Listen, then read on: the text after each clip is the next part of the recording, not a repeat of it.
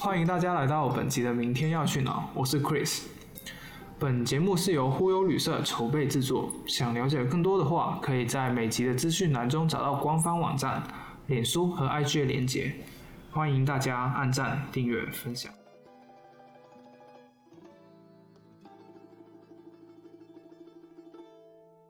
嗯，不知道大家对于东欧印象是什么？我自己对于东欧印象就是那些人都是白人，然后长得很高大，然后他们都有很明显的苏联的那种感觉，因为他们都大多都是前苏联的国家嘛。那呃，我们今天的明天要去哪？请到了我在足球校队认识的好朋友 Swag。呃，为什么会请到他呢？是因为他从小就在东欧长大，然后他曾经在俄罗斯、斯洛伐克跟白俄罗斯都生活过。呃所以今天要来跟我们聊聊东欧人的森林旅行。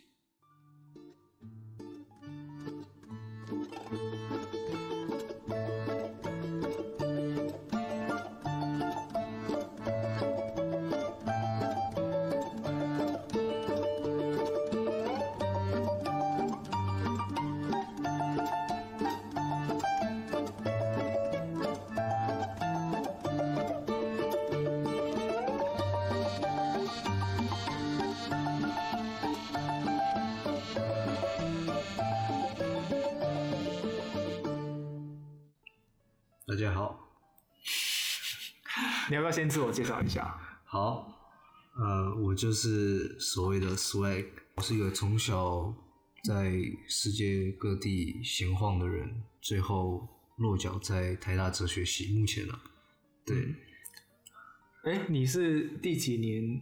就是在在台大第几年落脚在台大的哲学系啊？呃，我已经就是 lost count，已经忘记第几年，蛮蛮就是不少不少，可以这样讲。OK OK，我们就不挖这些什么黑历史啊。那你觉得你是第几年？我我未来是第六年啊，对差不多，差不多。对，大家彼此彼此。好，那呃，为什么你会就是在世界的各处到处流浪？呃，主要就是因为我爸爸的工作，嗯，对，哎，刚好今天父亲节，大哎、家父亲所以他是乐特务吗？所以他要潜伏到不同的国家。呃，没也没有那么酷啦，就是做 OK 外交 OK，对对 OK 尝试做外交。对，那你你觉觉得在台湾的外交官家庭长大，你有什么特别的感受吗？就是你跟其他人，可能你发现，哎、我回到台湾之后，我们的家庭背景差异，让我们也许在观念上或是价值观上有什么不一样？我觉得会跟去哪里有关系，因为毕竟不同的外交就是会被派到不同的国家嘛。对，那蛮多就是去美国，举例来说，美国、加拿大的话，就是会变得比较美式，可以这样讲吗？比较美式一点，就是这个我们一般认同上的 A、B、C 这样的。对对，就是对，但是你你就是很特别，就是完全是另外一系的文化。你可以稍微介绍一下，你会怎么形容你生长的地方的文化？我会怎么形容哦？就是很朴实吧，我觉得。朴实，对，我很 OK 朴实，就是在东欧的四个国家，对，都是。是四个国家都很朴实吗？嗯，我不知道是不是年时间上的关系，但是最后待的斯洛伐克，我觉得就是有跳慢慢跳出了这个朴实的，哦，当然还是保有那个元素在，但是会觉得有点脱离了，不知道是不是时间的进步，就是我这我们就没法确定。，因为我们两个就是在民国大概八十五、八十六年的时候出生嘛，那也就是说近二十几年来，就是受到全球化影响，也许这世界跟我们小时候的模样已经完全不一样了。即使在东欧，即使在俄罗斯也是。呃，甚更甚的，就是更深一步、进一步的说，就是呃，在苏联解体以后，可能东欧人的生活方式也面临着很巨大的改变，尤其是在二十一世纪之后。那今天就来聊聊，呃东欧人的当代生活。好，那我们先聊一下美食吧，我最在乎的东西。美食，对来，你觉得美食，呃，作为对对于东欧人来讲，什么样的东西是美食？什么样的东西哦？他们大大吃大喝，我觉得会这样，我会这样想。哎、可是你不是说他们朴实嘛？所以朴实，然后又大吃大喝，是不是有点矛盾？我这个大吃大喝，就是就是指他们要大块吃大块的肉。OK，就是分量比较大。嗯可以这样讲，就比较不是在乎那个味道，不会精精准的追求那个味道的感觉。嗯，所以就是有点像是吃食物的原材料，嗯，原材料对。那也就是说不会有太多的加工的这些食材。那你回到台湾，你会觉得有点不适应吗？多少会有一点，就是主要就是油吧。台湾的不管什么都是油、酱油，这有点就是跟华人的饮食文化有点有点关联啊。那可是对于你知道我作为广东人来讲，其实我觉得台湾的东西并不算是特别有，所以我觉得这有点像是一个比较，就是一个个相对比较的概念啊。对对对。那除此以外呢，就是你可以讲一两道你觉得东欧代表性的东西，可能在台湾真的是没办法吃到的。现在我觉得在哪什么都吃得到了，对不对？这是第一。嗯当然但是如果代表性的话，斯拉夫人都很爱吃酸奶，OK，对对？那他们可是他们那种酸奶是是有加糖的吗没有没有不可能，对对对，是所以就有点臭酸的，？OK，smetana，、对他们都叫 smetana，对 smetana。哇，这是听起来是一个很蛮浪漫的名字哎，我蛮喜欢这个名字。就跟爱情一样酸酸的。你的爱情是酸酸的吗？这个我们下 OK 下一集再我我的爱情好像没什么味道哎。好，我们不聊这些酸酸的事了。那呃呃，我蛮好奇的，就是在华人的价值观里面，就是可能勤俭啊，然后赚大钱啊，买房子，这有某种程度上是至少是我们上一代人的生活目标。那对于东欧人来讲，我觉得对于东欧来说，他们可能也没有像美，可能美式现在文化就是所谓追求自我啊，嗯。就是自己就是可能自己为自己设立人生目标，只要是认真的活着，就是不可是你不为自己设立人生目标，是不是跟认真活着是有相当的矛盾？还是说他们其实整个应该说生命的应该说我觉得他们不会去想这个，OK？对对对，可以这样，就是他们不太会去思考这一块。呃，这一块是算算是未来的部分吗？对对对，就是他们可能会规划未来，可是他们不会，他们不会去考量说为什么，他们不会去质疑，就是为什么我要规划我的未来，然后为什么我要这样规划我的未来？对，就是某种程度上可以说很顺其自然。这个其实有点难想象，因为我觉得在我们现在身处之的社会，其实你每天都会被很多人影响嘛。比如说你朋友很久没见朋友，他就会问你，哎，最近过得怎么样？最近在发展什么事业？最近找到什么好工作之类的？那他们的交流会会是这样子的吗？嗯，应该大部分还是一样。对对对，应该是不会有太大的差异。那所以你说的那些什么，我说比较像是，因为毕竟每个人都有可能跟自己独处的时候，嗯，自己思考，就是也不一定啊，有的人就是很很喜欢社交，然后每天都一定吃饭有人陪，然后出去玩有人陪之类的。对，但是我意思就是，可能在面对自己未来啊、人生的这一块的时候，自己做好会思考嘛。可能在洗澡、在大便的时候，嗯，对那可能在中国人的话，就会觉得他们不太会去做这件事。我对我的就是接触了，OK，那所以他们平常都干嘛？嗯，就是他们会找到自己喜欢做的事，然后就去做。可是你要怎么找到自己喜欢做的事？他是比较蛮随机性嘛，就是可能你在街上看到有人溜滑板，然后他就突然间哎觉得这是 OK 的对，就是就是环境吧。，OK，我朋友刚好带我去做这件事，我就跟着去，我觉得蛮好玩的，我就一直做，我不会怀疑，我不会去问说，我人生真的要做这个吗？就他喜欢，他就觉得。嗯，那网络世界的影响呢，嗯，这个就是因为我刚刚讲，可能是我比较小时候的嗯嗯，接触，还没有网络世界，对对对，那个时候可能还没有网络世界，可能我太老。了，对，但现在因为网络世界之后，可能资讯量太大，所以就的确会感觉到也不太一样了，就是会开始 OK，比较可以讲比较西式嘛，可能就是收到欧洲啊、美国是科的影响技化的思想。比较大。那其实具体体验在什么样的生活方式上面啊？比如说可能滑手机之类的，或是应该很难讲说滑手机是一个比较西式的习惯了。但是有什么体验在？比较明显的体验嘛。嗯但这个又不太能做直接的对比，嗯因为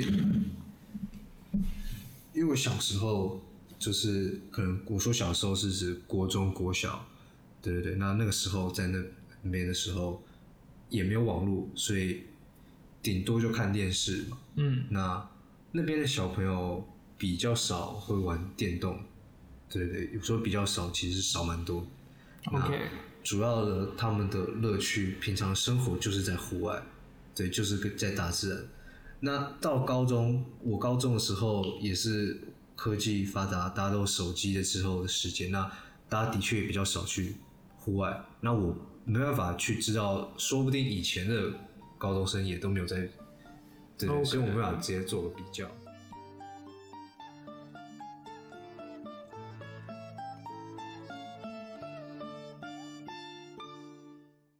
哎，所以你有登过山吗近期一次是去爬玉山，？OK，是在台湾登山。对，那小时候呢，就是在东欧，想象中是蛮多高山、蛮多森林的地方。那你的想象有点错了。哎、是吗？那你可以纠正一下应该哦。说不是都没有山，是我住的地方都不算，就是离山都蛮远的，离海也都蛮，除了呃拉图瓦是波罗的海以外，嗯就是通常都是平原，没有山，没有海，，OK。就是对，那我其实蛮好奇的，因为你住的那几个国家，其中有三个应该算是发展中的国家吧。然后对，可以可以这样讲。对，然后你说就是当地的生活都比较朴实朴素一点，那到底你们放假都干嘛？在那边的时候，不管是我们家或是隔壁邻居，OK，大家一放假，放假就指周末嘛，对不对？嗯那就是准备一些吃的，就是所谓的哎、隔壁邻居也是外交官吗没有没有，就是可能就是当地人，？OK，对对对。那大家就准备一些简单的吃的，真的就很简单，三面包、三明治，里面夹的东西也可能就是蛋、cheese、火腿，就这样。嗯，对，那准备好一份简餐之后，就是往旁边的森林跑。对哎、可是如果每个人都往森林跑的话，那森林里面不就很热闹？那我会这样想，是因为我们在亚洲地小人多，对，那那边地大人少，即使大家都跑同一个地方，还是感觉没有很多。是你住的城市是，就是你住的是大城市吗？还是小镇？还是我住的都是首那边的首都，但哎、是所以首都还是可以，就是说大家周末都去森林，然后还是会就是绝对没问题，还是看不到其他人。OK，我觉得这个对于可能很多台湾人或是像我自己澳门人来讲，其实都非常难想象，就是嗯我们走到街上居然可以完全没有人。没错，即使在深夜，其实在台北的街上也很容易看到，就是会有其他人嘛。嗯，那可以讲讲吗？就是那个呃，去森林的体验对你们来说是算是家庭乐嘛？对，我会觉得对他们来说，那是就生活的一部分。OK，对他们不会去想说，也不会去特别规划这个周末我们要去哪个森林，嗯，哪一个湖，哪一条河，要去哪里露营，对对，就是他们就是很常去隔壁，可能都是同个地方，因为那个对他们来说就是属于他们的生活了。那他们会在森林里面建自己的树屋吗？是不是我哈利波特看太多了？就是通常会有哦，对，通常都会有一个别墅。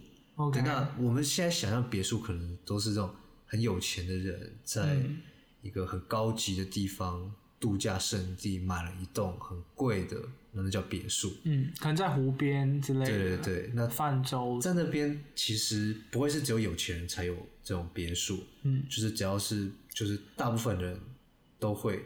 那这个别墅其实都是很也不能说破旧吧，就是简陋简单，嗯能够有个厨房，有个厕所，有个有一张床，，OK，那都会在森林里的某处，通常一定那是自己建的吗？呃蛮多老一辈的都是自己建的，对所以现在人就不会自己建。现在的话就是比较不会，哎、可是这些应该都是用木头建的吧？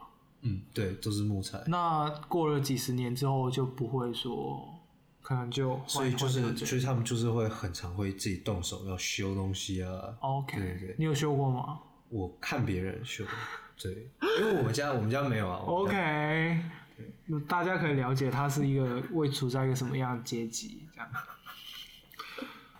好，那我们就是去森林里面嘛，去别墅，可能算是有点像度假的感觉，然后住个一个晚上，或是几日来回这样子。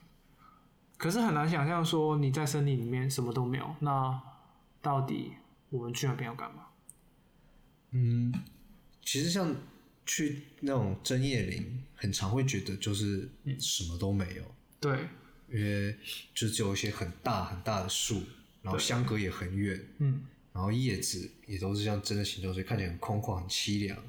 那走在路上，可能就地上一些石头。甚至有点有种忧郁的感觉。对对对，但是我就从来都不会有这种感觉，可能是因为因为从小你在那地方长大，你真的去观察的时候，嗯，其实东西蛮多的。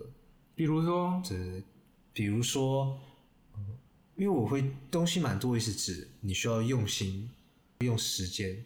嗯，对，因为所以你每次去都会有新的发现的那种感对觉。对对，都会有新的发现。因为当你因为是那边的地那么大，嗯你在一小块，你看到一小块，然后你说这里什么都没有，其实也蛮荒谬的。对啊，当然不是什么都没有，只是说，嗯，我们会觉得说，呃，可能这比较现实一点的讲法，就是说，我们看这个要干嘛？就是现在很多人都会讲说，哎、你念这个学科要干嘛？你做这件事要干嘛你？去那里要干嘛？对啊，去那边玩要干嘛？其实有时候我有时候会反思说，哎、到底是不是要有这样的一个，为什么要去何方，或者是做某件事才是，才整件事才是会有意义的？你觉得怎么样？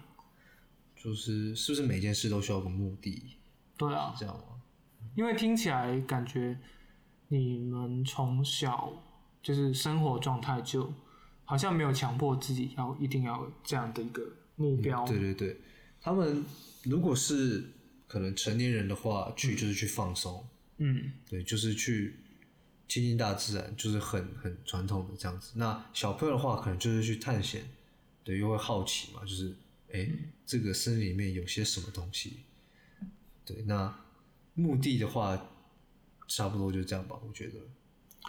其实我也蛮认同，就是如果我小朋友的时候，我可以去一个嗯森林里面去探险，我觉得也许我当时我就不会觉得说，哎、为什么这里什么都没有？因为那时候可能好奇心也比较重，然后就是也没有既定的一套规则，说什么才是有意义的，什么才是没有意义的东西。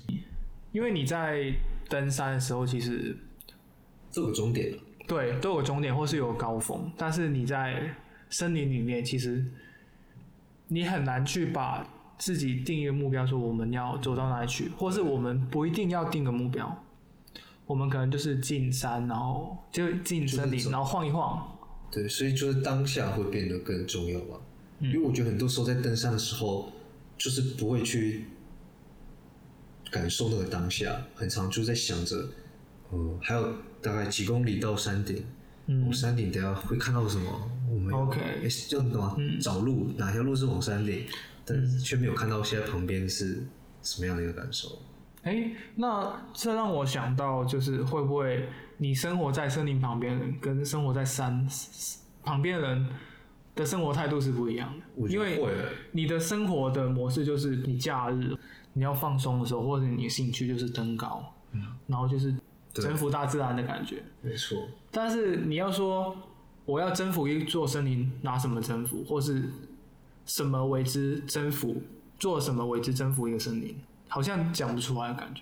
那可是你在呃在森林里面的时候的那种追求是什么？就是你没有一个很特定目标，然后你可能旁边周遭的环境看起来也是一样的，因为森林嗯大概、对都一样，都长一样。对。那你的心里面的思考是什么？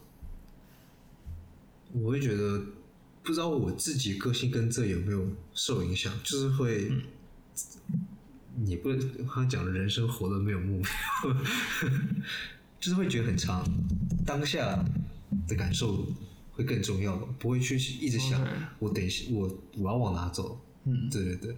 然后我觉得我刚刚想到蛮有趣是。现在社交软体上啊，或是也不一定是一定要 po 在社交软体上，大家登山的时候最后 po 的照片都是在山顶，嗯对，就是你会去在乎最后那个风景长得如何。当我去森林里的时候，我可能会注意的是我脚边的这个这这朵花很特别，哎，对，这棵树长得比较奇怪。也就是说，登山如果你没有登上山顶，也许这一切就似乎是没有意义。就是不变，但是可能会有这种感觉，失落感。OK，嗯，也就是说，嗯，我们在台湾可能登山的时候，我们至少会定一个目标给自己，比如说我要到哪一座山峰，或者是我在哪一个时间点前，我会到哪一个目的地。嗯，那似乎听起来在东欧的森林旅行就是另外一种方式。我觉得这个就跟都市和城乡这种生活差异蛮有连结的。怎么说呢？像是在都市，像我们现在都住台北的话，我们还是很常可能会去山里面玩，去登山好几天过夜，就想亲近大自然，去体验大自然，往大自然里跑。因为平时没有嘛。对对对，但是那样子的话，就好像是那块原本不大自然原本不属于我，然后我想要去寻找、去了解它。但在那边住的时候，小时候在东欧住，不会有这种感觉，因为大自然就已经是生活的一部分了。所以我我出去大自然里面，就是就像我在走在自己家一样的感觉，所以就是没有那个目的性在了。嗯，其实讲到这里，我对于刚刚讲的旅行，其实这两个字我也有点反思，就是说，我们一直在聊你的东欧的生活时候，我们会用旅行去形容那种森林的生活，嗯，但准确来讲，它应该是你们生活一部分。对，但是我们为什么我会这样理解？是因为我们去可能是去户外啊，去通常都是去对旅行。去森林啊，去登山的时候，我们都是用一个旅行的心态哦，对，去体验，或者是去找寻那些平常我们并不会接触到的东西。嗯，所以去森林旅行，对于东欧人来讲，也许是假日的一个跟家庭，然后跟朋友一起去一个比较遥远的地方一起生活的一种选项，嗯，或是一种比较放松的方式。嗯，可是我很难想象说，就是作为都市人，你每个星期都去差不多地方，然后这些森林看起来也一样，所以我们为什么要去这些地方？为什么要重复、重复的又每周都去同样的地方？嗯，对我来说，就是这个问题会，就是我们会先假设那些地方好像东西不多，嗯所以为什么要一直去一个差不多东西的地方。嗯对，那对我来说，小时候在不管在森林、在河边、在湖边，就是东西其实都很多。即使从我们现在角度去看，那种东欧的针叶林，嗯就是一些针叶树、白桦树，然后地上石头，一些小丛林，没有什么看不到什么动物，一些鸟叫，没有昆虫，你会觉得很空旷、很凄凉。那但是在那个时候，我从来都不会有这种感觉，就是小时候反而会觉得东西最近就是反省，也不是反省反思这个想法从哪来的时候，发现是来自儿时的想象力、好奇心。对，怎么说呢？就是在那个时候，那是一片森林，虽然看起来都一样，甚至可能是好几次去同一个地方，嗯但是这棵树可能对我来说，我可以把它想象成某个东西。那小时候喜欢玩的时候，可能会想象成一个敌人。对，那这个山丘我会想象成一个城堡、一个堡垒。对，那这个河我想象成我城堡的护城河。，OK，对，就是充满着就是随时想象力，让我在那边发现，我随时其实到每同一个地方，我发挥想象力，就突然变成了一个不一样的世界，所以不会去想到说这里很无聊，所以就是一啊一有这种想象力，就是这个画面出来的时候，就不会要干嘛就很自然的出现了，对。那你可以分享几个，就是你觉得呃在孩童时期发现的东西，然后也许到今天你还是记得一些比较有趣的经验或是故事吗？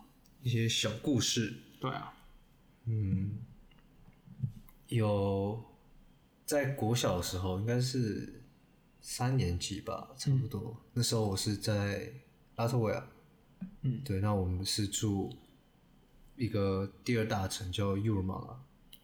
那个时候刚好就是跟同学们就是开始流行往森林里跑，对，因为可能一年级、二年级的时候，顶多就是在家里的后花园啊，嗯旁边的小树林，对，那真的跑到比较森林深处、河边的时候，可能三四年级的年纪，对，那我们就会开始就是拿，就想到平常看到那种电视上那种中古骑士拿着弓箭射东西，啊啊，对对对就，很想要有自己一个，啊，这真的是美剧里面才会有画面啊。对，所以就开始捡木头。OK，对，那我们每个人就是都想办法弄到一些小刀子，拿来削木头。OK，对，所以就等于哎、是开始可是你不是你们不是要弄武器吗？你们就直接拿小刀子互刺就好。呃，我们没有互打，我们 OK 等一下你搞错，我们做到 OK 没有互打，好，对对，所以我我们是做出这把弓箭，然后绳子那条弦是用自己的鞋带，啊。把自己的鞋带拔下来，OK，绑上去，蛮有创意的做法。对对对，那拿出旁边河边的那种芦苇，比较细、比较轻轻一点，拿来做嗯。那个箭，把前面削尖，那我们拿来干嘛？我们去打野鸭，哎、这样是可以成功的吗？我很好奇耶。结果就是没有成功过。OK，但是就是那个做的制作过程，就真的是很享受在当下吧。对对对，让我就是到现在也很难忘记。这是算是为数不多的一次吗？还是说，其实每个星期都会有这样新奇的想哦法？，都会啊，每个星期基本上都会。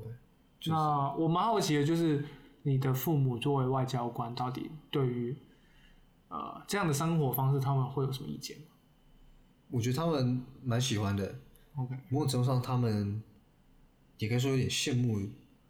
对对对，因为毕竟他们已经过了孩童时期，那他们会他们会觉得这样子在大自然里面嗯，就是没有电动、没有电脑时间，他们会觉得很好。因为对我来讲就很难想象，就是如果我去森林里十岁还不到十岁的年纪去这样冒险的话，可能我妈就会觉得说很危险，就是她会觉得我一定可能在某一天失踪或回不来。嗯我妈多少也会，嗯因为毕竟还是台湾人。嗯，那隔壁的邻居他们就是完全不 care，也不是说不是因为他们不会去担心这一个。是因为东欧的森林就是没有这样的危险吗？还是说因为毕竟那个森林还是比较靠近城市的部分，嗯，所以其实危险性应该不高。就不会有什么我不知道有什么动物，就是熊啊。野狼之类的野狼，但那个就真的到比较郊区才会有了。对，你有遇过吗？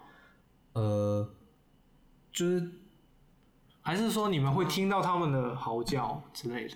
哦，野狼的嚎叫吗，对，野狼嚎叫倒是没有，我蛮蛮希望可以听到的，觉得会觉得是很特别。但是熊是看过，在路边，在路边就是公路上那种很长高速公路还在郊外路边，鹿是很一定很常见，鹿是到处都可以看到。嗯，那熊的话，就是运气好，在公路旁边就看到熊。那鹿怕人吗？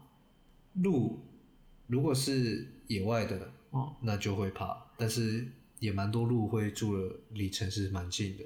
现在所以小朋友是可以跟他一起相处的。嗯，他们还是不太会到那么亲近的。OK，对，可是你们会好奇啊，比如说你们刚制作弓箭嘛，哦对，那你们会拿弓箭去射它吗？呃鹿的话没有，鹿的话经验是另一个。哦对，那鹿的话，这次就要跳到我高中在斯洛伐克的时候，那那时候刚养了我们家现在一只小狗叫 Timo，OK，现在还在吗？在在它是因为他是混种，但是他的混到猎犬，所以他可能有这种本能在。那那时候它追逐猎物的，对，他在一岁大吧。有一次我就早上出去遛它，嗯那就在经过我们家一出来前面的马路，嗯旁边那块小树林，我就突然看到了一只母鹿带着两只刚很很很你可以形容一下那画面啊，比如说那母鹿的尺寸是怎么样的？应该因为感觉一岁的小狗跟母鹿那个对比好像有点大吧？嗯对，那母鹿很明显是一定是比我家的 Timo 大，当然，那它比你大吗？还是说比你现在哦没有没有那种鹿的应该是品种吧，它不是驯鹿什么的，所以是？OK，嗯也长得也蛮小的，不会长得太大。对，可能有点像一只羊之类的。差不多，差不多应该差不多。然后呢？突然就是因为那时候早上旁边没有人也没有车，那我看到我就停住，我没有动。那那只鹿母鹿也看到我，它也停住不动。你知道很多动物说，如果突然碰到，它们会瞪着你，那它们也不会开始跑，它们会看你要干嘛，他们是在判断，对，他们等你行动。然后他们三个就看瞪着我，然后我也瞪着他们。但是就是我牵着家里小狗，搞还搞不清楚状况，还在那边四处张望，然后不知道现在发生什么事。哎、所以他没有注意到。他还没 OK 可能是因为年纪小吧。嗯，对，那大概过几秒钟，我们我们都没有动，那突然我家小狗才看到它，那又冷，就好像时间停止一秒钟吧，嗯，大家都是互瞪，我也不知道要干嘛，因为因为以前我们家旁边其实那么近，没有看过路，嗯，对啊，那是他们在那是第一次在家里旁边 OK 看到，对，那刚好那个地方是我要遛狗的方向，我想说，那我要等它走吗？还是那大概一秒钟之后，我那个我家的小狗才可能本性才哎、诶我们要去追它，然后就突然开始暴冲，对，就停停这几秒钟之后，它突然开始暴冲，嗯。对，那我就被拖着走，因为它力气也蛮大的，才一岁，但力气也已经很大，嗯，对，那我就又往前暴冲，那鹿就开始跑。对，那我因为可能突然吓到吧，没有握紧那个绳子，所以嗯绳子也那个绳索也松脱。那我家的小狗就跟他们跑跑到森林里了。然后呢？哦，然后我追了很久，叫了很久，找不到。那最后我就坐在家门口等了半小时后，它自己回来。哦，所以它有点像是它要追一个猎物，那他可能也不知道自己为什么要追吧，我觉得啦。OK，所以可是他那么小，可能就是追不到嘛。嗯，然后他后来就自己回来。对。后来还有这样经验嘛？就是比如说看它更大以后，哦，后来他只要一出门，他就想往那个里面冲。哦，他有一个本能的记忆，就是说那边有猎物。对，然后后来还有遇过好几次，嗯，但是没有遇到他也往里面冲，遇到他冲的更猛。对，那从此之后他就爱上了追逐鹿。哎、所以他你们后来就是带着他一起到别的地方嘛？那就是他这个本能是会延续到其他地方。就是一直来都有。那回台湾之后，对啊，回台湾就没有路，只剩猫给他追，对，他就看到猫就很兴奋，对对对。哦，这好啊，我觉得我不知道这是一是不是一件好事啊，就是从追就是猎物、母鹿什么的，然后到要追一只小猫，我不知道就是在在他的可以可以庆幸的是，他从来都没有追到任何。OK OK，就是没有对任何动物造成任何的伤害这样。我不知道，我不知道 Timo 会不会有点沮丧啊？但是就就这一点来讲，我我们觉得是蛮可爱的。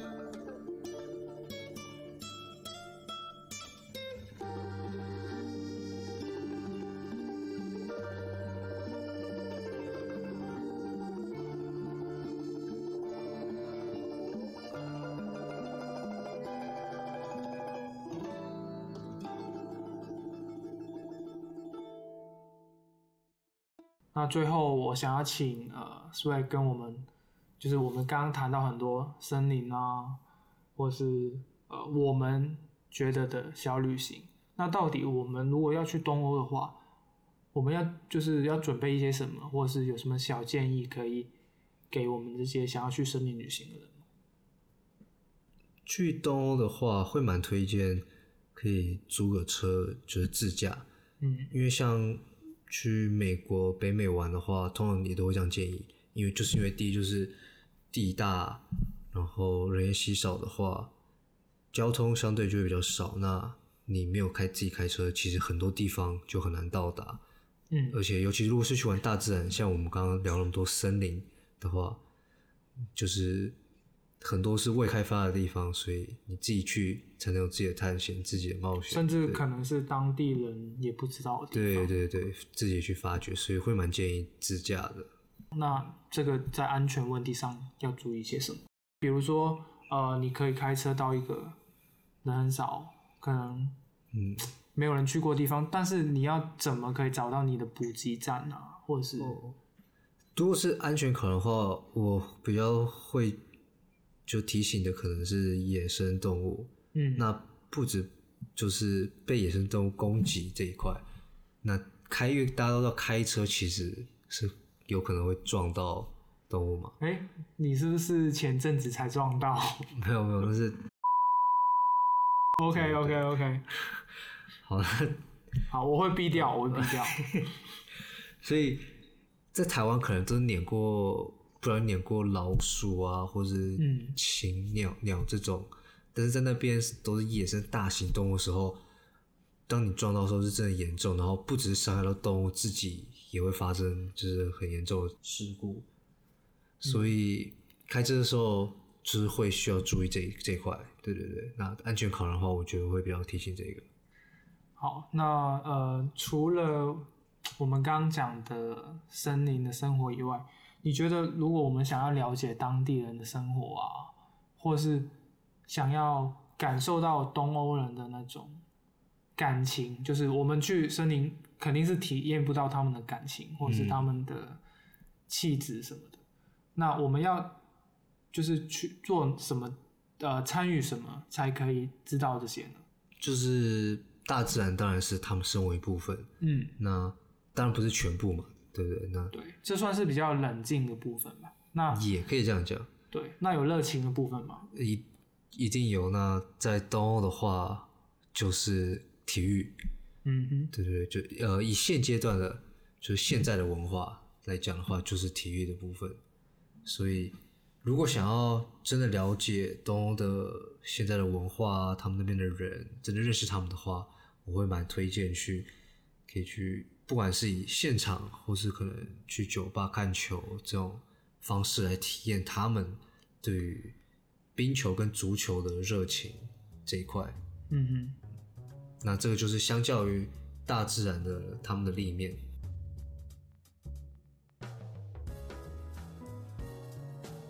那呃，我们这集先聊到这里，然后呃，下一集我们会请 Swag 再跟我们聊聊。在东欧的体育生活。